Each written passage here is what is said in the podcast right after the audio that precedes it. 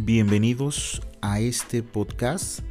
Hoy vamos a, hoy 21 de diciembre, vamos a meditar acerca de un texto que nos regala el Evangelio de este día. Nos encontramos aún en las ferias mayores.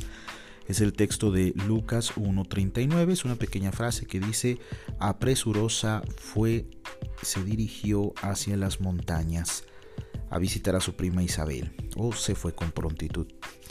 Fíjense que la visita de la Virgen María a Isabel es una escena muy especial, cargada de imágenes y palabras que sintetizan el caminar del Antiguo Testamento.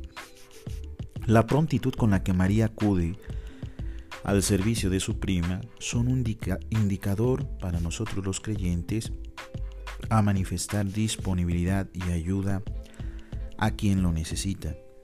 Es importante destacar que el servicio cristiano no va separado de la presencia del Redentor.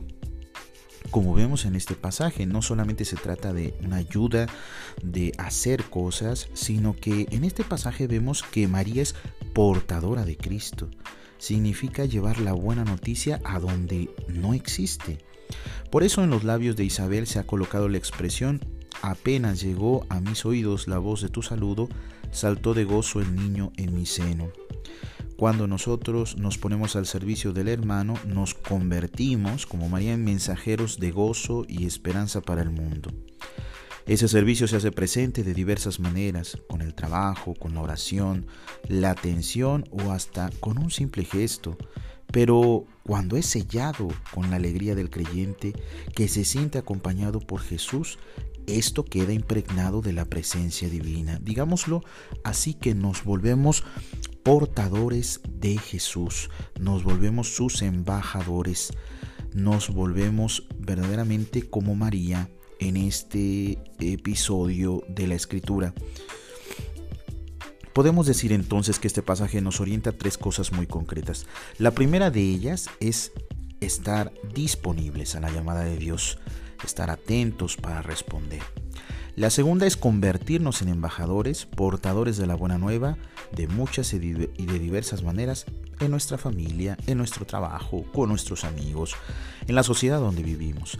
Tal vez estamos tan habituados a las malas noticias que se propagan que es algo para nosotros tan natural que olvidamos ser portadores de buenas noticias. Y la tercera cosa es que todo anuncio que es convertido en servicio se transforma en gozo para quien lo escucha. Es la posibilidad de vivir una vida diferente a la señalada por los estándares actuales que nos mueven al egoísmo, que nos mueven a cerrarnos, que nos mueven a no mirar la necesidad del otro por muy sencilla que parezca. No siempre es una necesidad material, a veces incluso es solamente un poco de tiempo, una actitud, un gesto, una palabra, un apoyo, eh, tantas cosas que se necesitan hoy en día y más en este tiempo que estamos viviendo. Así que aprovechemos pues a esta motivación de María, este ejemplo de María, para nosotros también ir con prontitud. Que tengan una excelente jornada y que Dios los bendiga.